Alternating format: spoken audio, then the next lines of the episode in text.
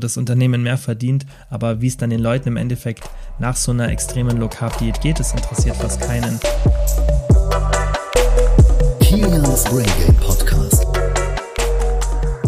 Hallo und herzlich willkommen zu einer neuen Podcast-Folge. Heute habe ich ein richtig cooles Thema und zwar geht es um das Thema Low Carb und Fettverlust. Vielleicht hast du selber schon mal eine Low Carb Diät gemacht oder du kennst jemanden oder hast Werbung dafür gesehen oder hast vielleicht sogar mal unterbewusst oder nicht unterbewusst, sondern unbemerkt Low Carb gemacht, weil du irgendwie ein Fitnessprogramm gekauft hast. Da gibt es ja lauter so Diätprogramme, die man kaufen kann und dann kriegt man irgendeine PDF per E-Mail hingeklatscht, ohne wirkliche Erklärungen oder irgendeine Diät aus irgendeiner Zeitschrift oder ja, sonst woher. Und da wird oft Low Carb benutzt. Und ähm, wieso das so ist, erkläre ich dann später noch äh, im Laufe der Folge. Aber ähm, ja, erstmal vor will ich kurz erklären, was mit Low Carb überhaupt gemeint ist, weil man muss ein bisschen unterscheiden, finde ich. Denn es gibt ja einmal eine Low Carb Ernährung und eine ketogene. Und wenn ihr eine ketogene Ernährung macht, dann bedeutet das, dass ihr wollt, dass der Körper in ein Modus der Ketose kommt. Das bedeutet, dass der Körper als primäre Energiequelle nicht mehr die Kohlenhydrate nutzt, also die Glucose, sondern dass er Fett, ja die Triglyceride, die dann die Energiequellen sind, ähm, einfach als primäre Quelle heranzieht. Und das ist ein komplett separates Thema, das Thema Ketose und ketogene Ernährung. Und das wird auf jeden Fall als Folge noch kommen. Aber ich möchte es hier ein bisschen abtrennen, weil was ich jetzt gleich erklären werde, ist ein bisschen ähm, zu komplex dann, wenn Ketogen mit reinkommt, weil dann spielen mehrere Faktoren eine Rolle. Und das, was ich euch jetzt erkläre, ist relativ simpel und eigentlich ganz cool zu verstehen. Und deswegen möchte ich erstmal das Ketogen rauslassen. Aber man kann ja trotzdem eine Low-Carb-Diät machen. Die ist dann halt nicht ganz so niedrig von der Kohlenhydratzufuhr. Denn wenn ihr in diese Ketose kommen wollt, vielleicht wisst ihr es auch schon, wie das funktioniert oder habt es selber mal probiert. Ich habe es auch mal gemacht, so eine ketogene Diät und ähm, ganz, ganz früher. Ähm, und auf jeden Fall müsst ihr bei einer ketogenen Diät, müsst ihr da sehr, sehr niedrig sein von den Kohlenhydraten, damit ihr eben in diese Ketose kommt. Und ihr könnt dann auch sehr leicht wieder rausfallen, wenn ihr dann mal wieder zu viel Kohlenhydrate esst und vielleicht noch nicht so lange in dieser Ketose seid. Und dann dauert es wieder ein bisschen, bis ihr da reinkommt. Und am Anfang dauert es auch so sieben bis zehn Tage, bis man in diese Ketose kommt. Und da muss man wirklich sehr wenig Kohlenhydrate, also teilweise unter 50 Gramm, je nachdem, wie viel man wiegt, kann man auch vielleicht sogar noch weiter nach unten gehen oder muss man, besser gesagt, weiter nach unten gehen, damit man in diese Ketose kommt. Und das ist schon wirklich fast No Carb, also da muss man schon wirklich sehr tief mit den Kohlenhydraten runtergehen. Und bei Low Carb, da würde ich jetzt wirklich das ein bisschen anders definieren. Ja, da geht man ähm, dann schon ein bisschen höher. Also da hat man dann meistens schon so 100 bis 150 Gramm Kohlenhydrate, vielleicht auch ein bisschen weniger, je nachdem, wie viel man wiegt. Ungefähr so eineinhalb Gramm Kohlenhydrate pro Kilogramm Körpergewicht. Und das wäre bei einer 60 Kilo Person ungefähr 90 Gramm, ungefähr nur. Ähm, und ist dementsprechend auch ein bisschen höher und normalerweise kommt man dann nicht in die Ketose, außer man ist extrem aktiv und ähm, ist auch sehr strikt mit den Kohlenhydraten. Aber was ich ja heute einfach nur erklären möchte, ist der Unterschied zu einer Low-Carb-Diät und einer Diät mit ein bisschen mehr Kohlenhydraten. Und vorab, ich bin ähm, kein Gegner von Low Carb. Mir gefällt es nur nicht, wie es oft dargestellt wird. Und ähm, da ist so ein kleiner Mythos entstanden, und zwar, dass Low Carb mehr Gewichtsverlust bzw. mehr Fettverlust bringt. Und das Problem entsteht dabei, dass Low Carb, wenn man es genau nimmt, eigentlich auch ein bisschen mehr Gewichtsverlust verursacht, aber eben kein Fettverlust. Und der Grund, wieso dieser Mythos entstanden ist und auch wieso sich so viele Diätprogramme an diesem Low Carb Konzept bedienen, ist relativ simpel. Das hat zwei Hauptursachen. Und zwar ist es einmal der Wassergewichtsverlust. Denn Kohlenhydrate binden einfach Körper, äh, Wasser im Körper. Und ähm, was man auch ganz klar sieht, also das hat mehrere Ursachen, wieso man mehr Wasser verliert, wenn man weniger ähm, Kohlenhydrate zu sich nimmt. Und einer davon ist, dass die Leber weniger Wasser resorbiert, also aufnimmt, wenn die Insulinlevel geringer sind. Und wenn ihr weniger Kohlenhydrate esst, dann sind auch die Insulinlevel niedriger. Und da spielen ein paar Faktoren eine Rolle. Auch Cortisol kann man da ja einfach so ein bisschen als Grund sehen, weil die Cortisol-Level auch ein bisschen durch die Kohlenhydrate beeinflusst werden. Und ja, das ist einfach man sieht einfach ganz klar, dass eine geringere Kohlenhydratzufuhr, das muss man jetzt ja auch nicht so extrem ausformulieren, wichtig ist ja nur, dass ihr den, den, den großen und ganzen ähm, Zusammenhang versteht, dass halt einfach eine niedrigere Kohlenhydratzufuhr erstmal zu Wasserverlust führt. Und deshalb, logischerweise, wenn man eine Low-Carb-Diät macht, wirkt es erstmal so, als würde man wahnsinnig viel Gewicht oder beziehungsweise Fett verlieren, obwohl man nur Gewicht verliert. Natürlich kann das auch einen positiven Nebeneffekt haben, denn man kann ja irgendwie Wassereinlagerungen haben oder allgemein einfach nur Gewicht verlieren wollen, weil auch Wassergewicht, das man verliert, wirkt sich auch optisch aus, ja, aber es ist kein Fettverlust.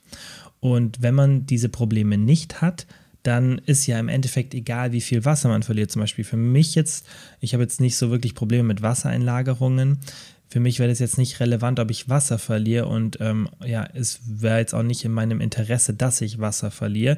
Dementsprechend muss man ja da unterscheiden und wenn dann einfach behauptet wird, dass eine Low Carb Diät einen besseren Fettverlust hat, weil jemand die Studien sich nicht richtig anschauen kann oder die Studien, die sich die Person anschaut, schlecht designt sind oder beziehungsweise nicht korrekt ausgewertet werden, dann entsteht da so eine, ähm, so eine einfach so ein Missverständnis und ich kann euch das an einem Studiendesign noch ganz leicht erklären, dass ihr versteht, wo das Problem entsteht. Denn wenn man eine Studie macht und dann macht man die mit Low Carb und einmal mit High Carb, dann schaut man sich, normalerweise sollte man sich dann nicht nur das Gewicht anschauen, sondern hey, wie hat sich die Fettmasse verändert und die Lean Body Mass. Also da schaut man sich immer zwei Sachen an. Einmal ist es die, die Fettmasse, die man gut messen kann und dann gibt es noch die Lean Body Mass. Und diese fettfreie Masse, also diese Lean Body Mass, ist dann im Endeffekt die Muskelmasse, die sich verändert, weil die Knochen und so weiter, die, die ähm, verändern sich ja nicht in der Dichte in so einem kurzen Zeitraum. Und deshalb schaut man sich eben diese zwei Faktoren an und in dieser Lean Body Mass ist auch der Wasserverlust sozusagen mit drin. Das heißt, man müsste sich das einfach ganz genau anschauen, müsste sich anschauen, okay, hat sich die Muskelmasse verändert, hat sich die Fettmasse verändert, nicht nur hat sich mein Gewicht verändert, weil wenn wir in der Studie eine Low-Carb-Gruppe gegen eine High-Carb-Gruppe antreten lassen, und wir schauen nur auf das Gewicht, dann wird vermutlich die Low-Carb-Gruppe erstmal besser performen besonders am Anfang. Mit der Zeit kann sich das dann ausgleichen, aber gerade in den ersten Wochen wird die Low Carb Gruppe besser performen. Und wenn man sich dann nur das Gewicht anschaut und sagt, okay, die hat mehr Gewichtsverlust, dann sieht es so aus, als wäre der Fettverlust ja auch effektiver, weil man eben sich nicht die Frage stellt, okay, wie viel von diesem Gewichtsverlust ist Fettverlust? Und jetzt nur als Beispiel, sagen wir mal, beide, die, beide Gruppen verlieren in zwei Wochen ein Kilo Fett. Aber die Low Carb Gruppe verliert zusätzlich noch ein Kilo Wasser. Dann sieht es so aus, als hätte die Low Carb Gruppe, wenn man es falsch darstellt, was dann auch teilweise Leute machen, die dann Low Carb promoten wollen und da mit Geld verdienen wollen, dann kann man sagen, okay, Low Carb zwei Kilogramm Gewichtsverlust, High Carb nur ein Kilogramm Gewichtsverlust. Und das stimmt ja auch, aber es hat nichts mit dem Fettverlust zu tun. Der Fettverlust war identisch und das Wassergewicht sozusagen machte den Unterschied. Und über einen Zeitraum über einen längeren Zeitraum, wenn man eine Diät macht, dann gleicht sich das auch mit dem Wasser wieder aus. Und ähm, Low Carb kann dann natürlich auch ein bisschen helfen. Und ich empfehle es auch immer, wenn jemand Probleme mit Wassereinlagerung hat, hey, schau mal vielleicht ein bisschen die Kohlenhydrate runterzuschrauben oder auch vielleicht mal zu erhöhen, weil das kann natürlich auch mit dem Cortisol zusammenhängen. Und manchen hilft es sogar dann mehr Kohlenhydrate zu sich zu nehmen, dass sie dann einfach so ein bisschen, ja, wie so einen ähm, Stressabfall haben, dadurch, dass das Cortisol sich normalisiert was aber eigentlich auch mehr mit der Kalorienzufuhr als mit der Kohlenhydratzufuhr zu tun hat. Und da kann es helfen. Aber im Endeffekt ist es trotzdem keine Rechtfertigung dafür zu sagen, dass die Low Carb Diät effektiver ist. Es ist halt einfach nur der Wasserverlust. Also das ist das erste Problem, der Wasserverlust. Und das zweite Problem, was auch sehr, sehr signifikant dann ist, wenn man sich die Ergebnisse anschaut, ist der Proteingehalt. Denn wenn man so eine Diät macht, dann normalerweise, weil man ja weniger Kohlenhydrate zur Verfügung hat, muss man ja die Kalorien ausgleichen, weil selbst wenn es ein schlechtes Studiendesign ist, was ich jetzt gleich beschreiben werde, dann wird man oft trotzdem schauen, okay, haben wir die gleiche Kalorienzufuhr, dann macht man zum Beispiel Kalorienzufuhr von 2000, ja, und ähm, hat aber andere Makroverteilungen. Das heißt, die eine Gruppe hat mehr Kohlenhydrate, die andere weniger. Bei der Gruppe, die jetzt weniger Kohlenhydrate hat, da wird dann oft das Protein sehr stark angehoben, weil das ist bei einer Low Carb Diät einfach so der Fall. Und bei einer High Carb Diät wird es leider nicht immer dann korrekterweise aufs gleiche Level angeglichen. Klar, bei einer High Carb Diät geht dann auch das Fett nach unten, weshalb auch wieder ein bisschen ähm, mehr Kalorien für die Proteine zu, äh, zur Verfügung sind. Und ähm, bei der Low Carb Diät logischerweise wird dann das Fett angehoben, weshalb weniger Kalorien für das Protein auch da sind. Also so könnte man auch argumentieren, aber das wäre halt ein gutes Studiendesign, in dem man sagt, okay, wir variieren bei den beiden Gruppen nur Fett und Kohlenhydrate. Protein bleibt bei beiden Gruppen gleich und die Kalorienzufuhr auch. Und wenn man das macht, dann sieht man sogar, dass teilweise die High-Carb-Gruppe besser performt. Und ich bin jetzt wirklich niemand, der versucht, die High-Carb-Gruppe optimal da ähm, einfach darzustellen, weil ich selber auch nicht so viele Kohlenhydrate in meiner Ernährung habe. Also ich habe da keinen wirklichen ähm, Confirmation Bias, also ich bin da nicht wirklich voreingenommen, weil ich eigentlich gar nicht so Team High Carb bin, eigentlich auch von meiner ähm, Überzeugung, was es so an, ähm, an allgemeinen Studien gibt. Und ich bin jetzt nicht so der Freund von einer extrem hohen Kohlenhydratzufuhr für die meisten Leute, außer man ist Extremsportler. Aber wie gesagt, das muss man halt einfach so sehen, dass wenn man diese Gruppen wirklich objektiv miteinander vergleicht und dann auch das Studiendesign gut macht, sodass das Protein gleich hoch ist, dann sieht man einen teilweise sogar besseren Fettverlust. Meistens ist er aber statistisch nicht signifikant, also die Abweichungen von High Carb zu Low Carb. Und wieso ich das mit dem Protein erwähne, es ist nicht einfach so willkürlich, dass das Protein dann zu mehr Fettverlust führt, denn das Protein macht eins Sorry für diese kurze 30 Sekunden Unterbrechung, aber ich wollte noch mal sagen, dass ich mich so, so freuen würde, wenn du den Podcast in deiner App abonnierst. Ich kriege so viele Nachrichten, besonders auf Instagram von Leuten, die sich bedanken, dass der Podcast ihnen hilft. Und das Einzige, was ich mir wünschen würde als Gegenleistung, dass ihr den Podcast abonniert. Ihr müsst nichts machen. Ich weiß, dass viele den Podcast regelmäßig hören, ihn aber nicht abonnieren. Und wenn ihr den Podcast in eurer App abonniert, dann hilft es enorm dabei, dass der Podcast wächst und ihn mehr Leute entdecken. Und dann profitiert auch ihr wiederum davon, dass ich durch einen bekannteren Podcast besser in der Lage bin, sehr bekannte Leute als Interviewgäste in den Podcast einzuladen und dann haben wir hier einfach coolen Content, von dem ihr profitiert. Und wie gesagt, würde ich mich einfach mega freuen, wenn ihr den Podcast abonniert und jetzt geht's direkt weiter mit der Folge. Das schützt vor Muskelverlust.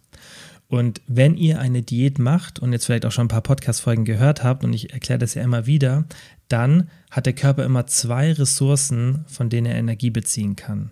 Also außer jetzt von der Nahrung, weil wir gehen ja davon aus, dass der Körper in einem Defizit ist. Das heißt, dass ihr zu wenig Nahrung habt, also dass der Körper mehr verbraucht, als er über die Nahrung bekommt. Bei, nur jetzt ein Beispiel, ihr verbraucht 2000 Kalorien und 1500 nehmt ihr durch die Nahrung zu dann wäre ein Defizit von 500 Kalorien da. Und dieses Defizit muss der Körper irgendwie ausgleichen. Das ist ein geschlossenes Energiesystem, dementsprechend muss der Körper irgendwie an diese 500 Kalorien kommen. Und er hat da zwei primäre Energiequellen, das ist einmal die Muskelmasse, ja, das heißt, er kann Muskulatur abbauen, er kann sich aber auch an den Energiedepots der Muskeln ähm, bedienen, dem Glykogen erstmal, aber in der im Laufe der Diät wird es irgendwann immer leerer und leerer. Und das zweite sind die Fettreserven. Und das wollen wir. Wir wollen nicht Muskelmasse abbauen oder das Muskelglykogen, ja, das ist eh irgendwann mal leer, sondern wir wollen die ähm, Fettreserven. Ja, man will während einer Diät, dass die Fettreserven kleiner werden und die Muskelmasse möglichst hoch bleibt, weil das ist einfach ein positiver optischer Effekt. Ja, Muskelmasse sieht immer athletisch und ähm, ja, einfach ja, athletischer aus meistens und das wollen ja die meisten ähm, erreichen, dass man einfach sportlicher aussieht und ähm, die Haut ist straffer, also es wirkt sich optisch positiv aus, es ist sehr gut für die Gesundheit, für die Langlebigkeit, für die Knochendichte, für, die, äh, für den Kalorienverbrauch, für den Stoffwechsel. Muskelmasse ist einfach nur positiv und dementsprechend will man das ja in der Diät nicht verlieren. Und das Problem, was entsteht, wenn man diese zwei Gruppen so macht, dass die in einer Studie die Low Carb Gruppe mehr Protein bekommt, dann sieht es natürlich so aus oder es sieht nicht nur so aus, es wird dann auch so sein, dass diese Gruppe mehr Fett verliert. Und die verliert nicht mehr Fett, weil irgendwie Low Carb zu mehr Fettverlust führt, sondern weil die High Carb Gruppe, die zu wenig Protein hat, Muskeln abbaut. Und dann nimmt der Körper jetzt nur als Beispiel, dass ich das euch erklären kann, das sind jetzt keine fixen Zahlen aus irgendeiner Meta-Analyse oder sonstigen. Das ist jetzt einfach nur zur Illustration sozusagen. Wenn ihr euch vorstellt, ihr habt 500 Kalorien und der Körper nimmt davon 100 Prozent und nimmt die nur aus der Fettmasse, dann nimmt er 500 Kalorien aus der Fettmasse. Aber bei der anderen Gruppe, weil er auch 200 Kalorien aus der Muskelmasse bezieht, nimmt er nur noch 300 Kalorien von diesen 500 aus der Fettmasse, weil er der 200 aus der Muskelmasse, dann 300 aus der Fettmasse, dann kommt er auch auf die 500 und dann hat er die ausgeglichen. Und dann hat logischerweise die Gruppe, die Muskelverlust hat, weniger Fettverlust, weil auch Energie aus der Muskelmasse bezogen wurde. Und das ist eben das Problem, was man im Endeffekt hat, wenn man schlechtes Studiendesign hat, wenn man diese Gruppen so unterschiedlich macht, weil na klar, man könnte dann mit einer Studie beweisen, hey, ähm, wenn man viel Protein zuführt, hat man mehr Fettverlust und das ist auch super, aber solche Studien gab es schon zu genügend, also das müssen wir nicht mehr herausfinden, das wissen wir.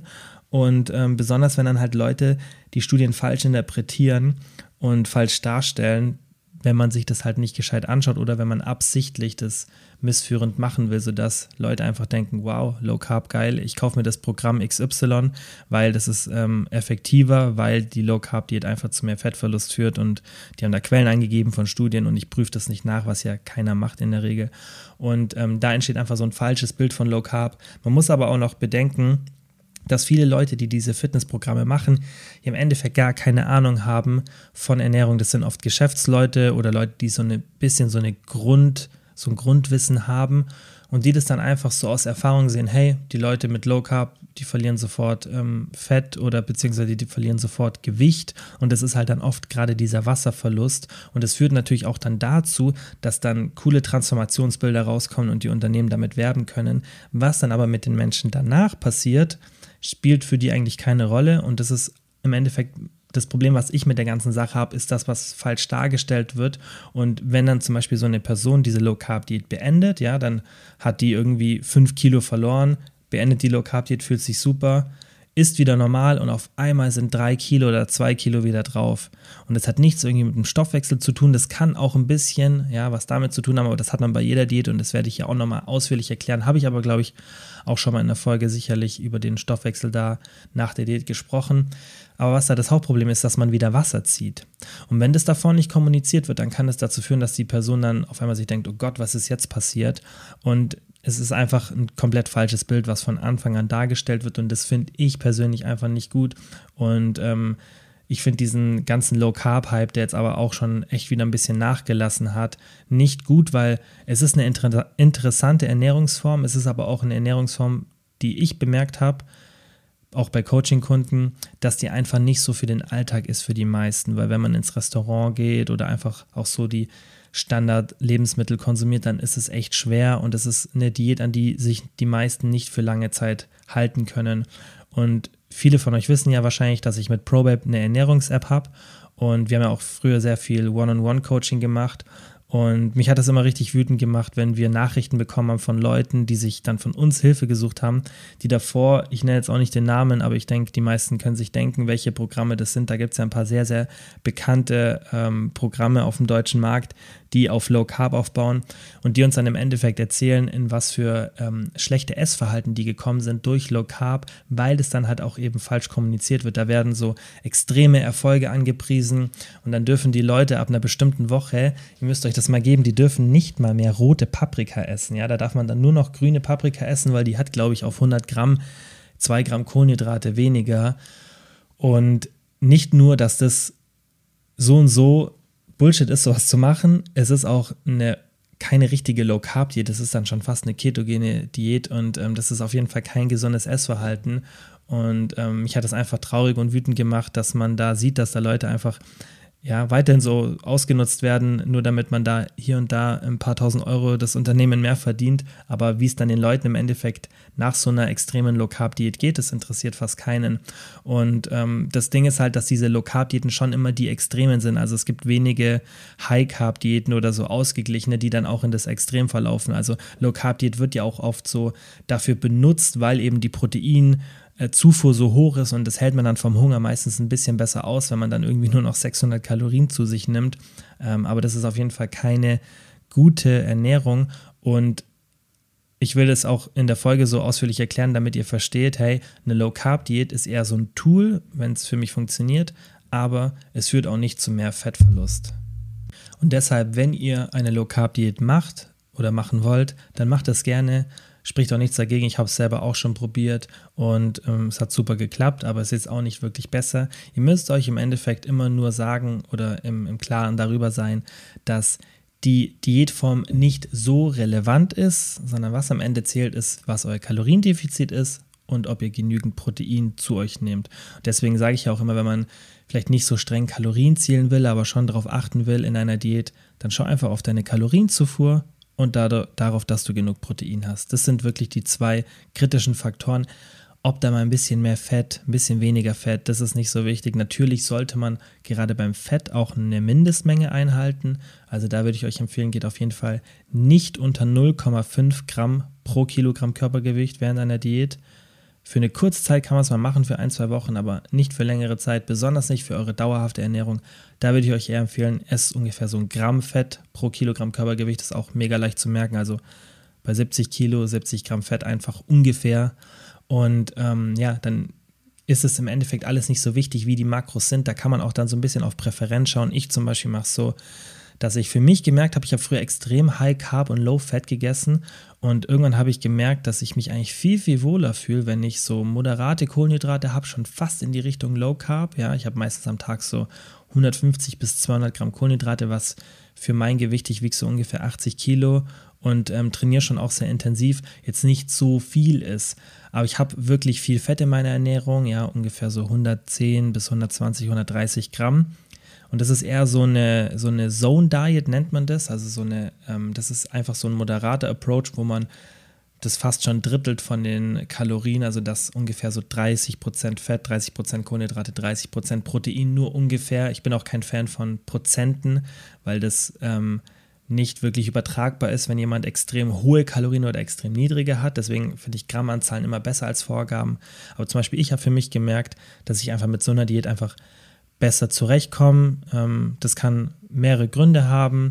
Das kann genetische Hintergründe haben, das kann aber auch einfach auch so Präferenz sein und ich fühle mich einfach wohler. Ich habe tagsüber keine so Carb-Crashes, fühle mich ja einfach von der Energie her besser. Aber das sind Sachen, die man ausprobieren muss. Und es geht einfach nur darum, dass man nicht nach dieser magischen Wunderpille sucht. Ja, es gibt vielleicht 10% der Bevölkerung, die dann mit so einer extremen ketogenen Diät besser ähm, Fortschritte machen, aber die meisten werden es mit so einer Standarddiät machen. Und das Aller, Allerwichtigste, was ich euch jetzt zum Schluss mitgeben will, macht die Diät, die ihr am besten durchhalten könnt oder die ihr einfach am besten in euren Alltag integrieren könnt und in eure Präferenzen. Weil die Diät oder die Ernährungsform, wenn ich von Diät spreche, meine ich auch immer gleichzeitig Ernährungsform, ähm, wird ja im Englischen auch so gemacht, dass Diet allgemein für, das für die Ernährung einfach ähm, steht. Also muss jetzt nicht wirklich eine Diät mit Ziel Fettverlust sein, einfach eure allgemeine Ernährung. Macht es immer so, dass ihr das durchhalten könnt oder lange machen könnt, weil das, was ihr am langfristigsten macht und konstant macht, das wird euch immer zum Erfolg bringen. Das ist wie bei allem anderen. Wenn ihr jetzt irgendwas Extremes macht, auch irgendeine extreme Low-Carb-Diät oder sonst eine Ernährungsform, wo ihr so arg darauf achten müsst, was ihr macht, dann ist halt die Frage, wie lange könnt ihr das durchhalten? Und wenn ihr das dann nur für ein paar Wochen macht und dann wieder ein alte Verhaltensmuster kommt, dann werdet ihr da keine langfristigen Erfolge haben, weil das ist was, was man ganz klar sieht und was ich auch immer versuche nach außen zu geben, ist, dass man nicht nur eine Diät machen sollte, man sollte eine komplette Lifestyle-Änderung anstreben. Man sollte versuchen, dauerhaft gesund zu ernähren, dauerhaft sich im Alltag zu bewegen und dauerhaft Sport zu machen, dauerhaft gut zu schlafen, dauerhaft den Stress zu kompensieren und es nicht nur für Phasen machen, weil dann habt ihr immer nur einen kurzen Effekt und es ist wichtig, dass man Strategien findet, dass man das Ganze in den Alltag integrieren kann und das irgendwann auf Autopilot läuft, weil dann macht ihr das automatisch und dann ist es auch gar kein Aufwand, weil ich bin ganz ehrlich, auch wenn ich in dem Thema relativ viel Disziplin habe, würde ich mich auch nicht ewig an eine Diätform halten können oder Ernährungsform, die mir keinen Spaß macht und die für mich nur Aufwand ist. Und das werdet ihr auch nicht können. Und ähm, deshalb sollte man sich immer bei allen Sachen irgendwas suchen, was vielleicht nicht perfekt ist, ja, wo man nicht die letzten Prozent rausholt, aber was man dann dafür sehr, sehr konstant durchhalten kann oder einfach konstant in den Alltag integrieren kann. Weil dann werdet ihr auf lange Sicht die besseren Erfolge haben und diese dann logischerweise auch auf Dauer halten können.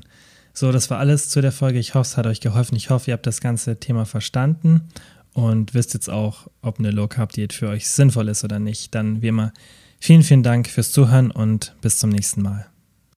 Nochmal vielen Dank wie immer fürs Zuhören. Ich würde mich mega freuen, wenn ihr den Podcast abonniert, falls ihr es noch nicht gemacht habt. Und ich würde mich genauso freuen, wenn ihr den Podcast mit Freunden oder Familienmitgliedern teilt. Denn nur so kann der Podcast wachsen. Und ihr wisst ja, ich mache das hier kostenlos, aber ich mache es extrem gerne und ich werde es auch weiterhin natürlich kostenlos machen. Aber ihr helft mir wirklich sehr, sehr, wenn ihr den Podcast einfach mit Freunden oder Familienmitgliedern teilt oder wenn ihr den in der Story auf Instagram teilt. Einfach, dass Leute von dem Podcast erfahren und dann auch davon profitieren. Vielen, vielen Dank dafür. two.